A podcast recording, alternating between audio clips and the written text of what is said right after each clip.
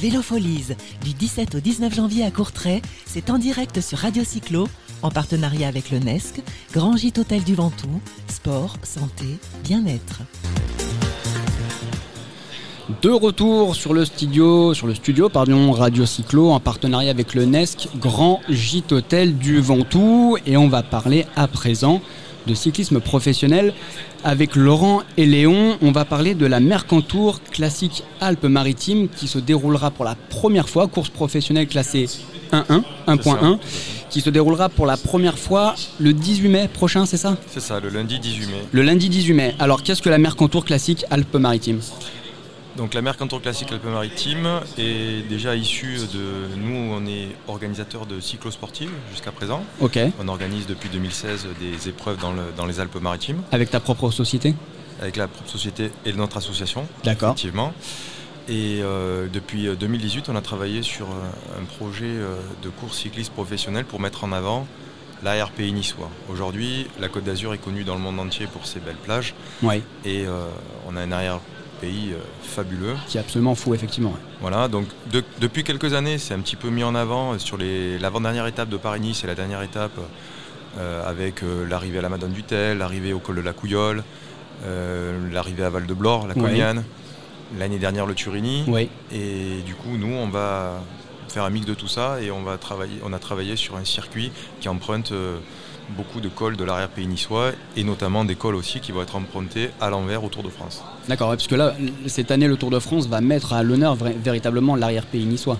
Bah, cette année, on est vraiment une terre de cyclisme. Exactement. Ça fait des années qu'avavec le, département, le comité régional du tourisme, on travaille, pas que nous, hein, mais on travaille sur effectivement faire reconnaître dans le monde entier qu'on a, qu'on a un, pays fabuleux. Cette année, il va y avoir le Tour du Haut-Var euh, et des Alpes-Maritimes, la Mercantour classique, le Tour de France, dire plus, plus 9 cyclos dans le département, 9 cyclos sportifs. Ouais.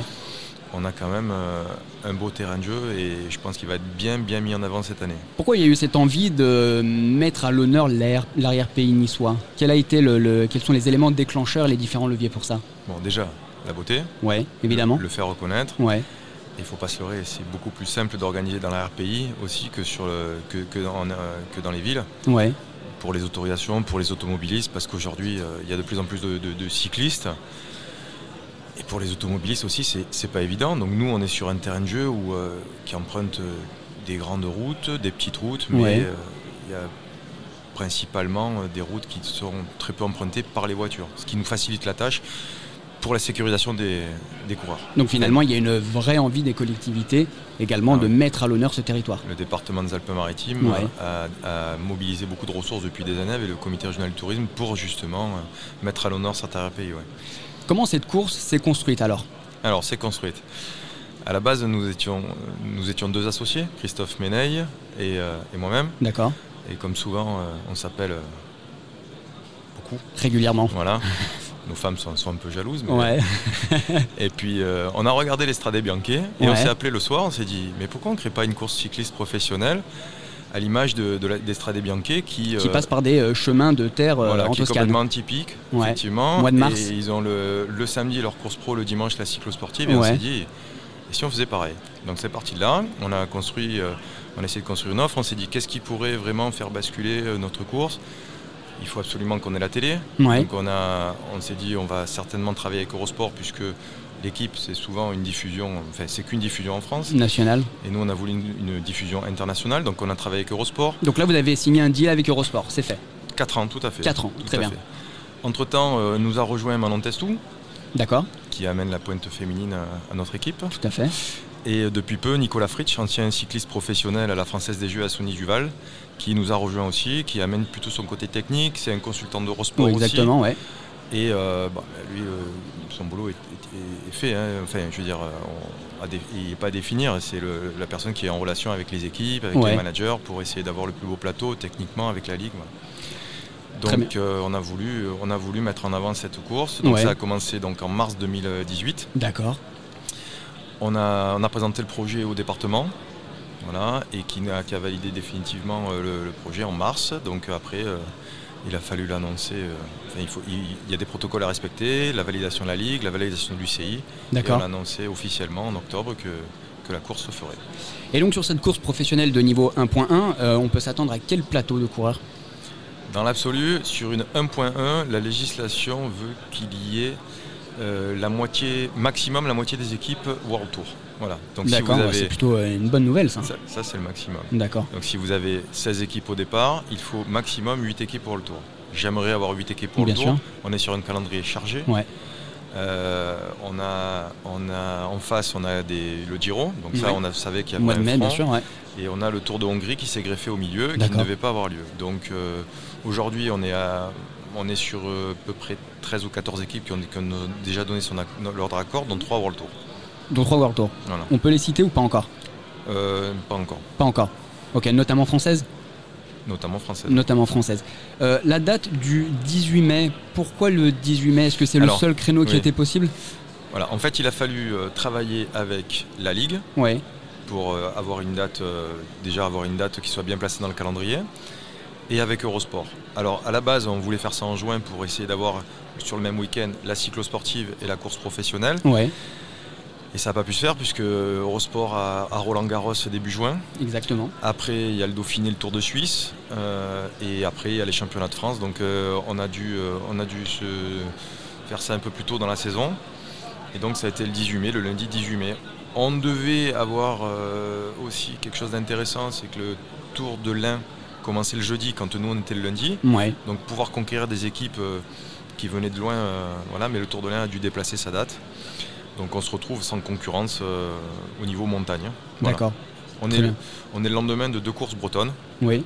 Voilà, donc les équipes, les Conti qui, ont, qui peuvent aligner qu'un front ne pourront pas venir ce jour-là.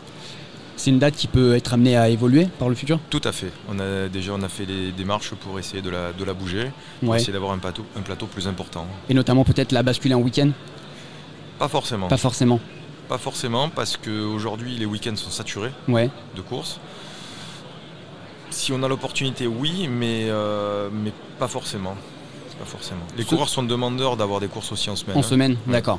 Ce serait quoi du coup, euh, si on se projette un petit peu, la Mercantour classique dans 3-4 ans? Ce serait quoi la course idéale?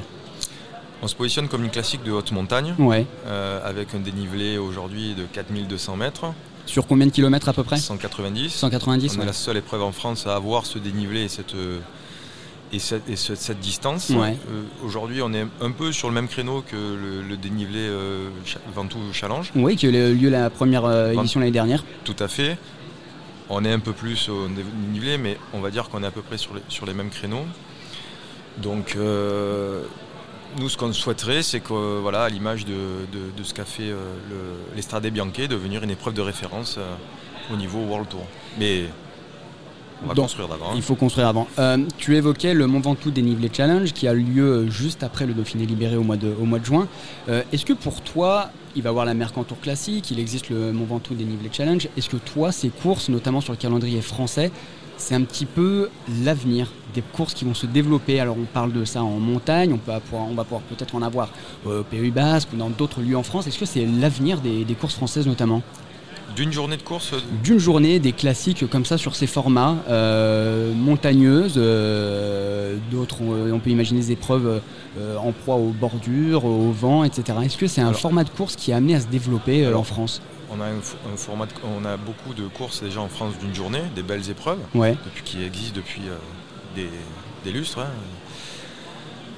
Les épreuves d'une journée, déjà, bon, une course cycliste coûte très cher, donc euh, avant de passer sur 2-3 jours, il faut quand même.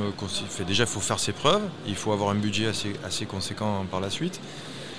Classique de haute montagne, si on met 4 classiques de haute montagne dans l'année, je pense que les, coureurs, avec le calendrier déjà qu'ils ont fait. Ça va saturer. Voilà, je pense qu'il faut qu'on reste sur. Euh, enfin, qu'on reste le développer, je ne sais pas si ça serait vraiment intéressant.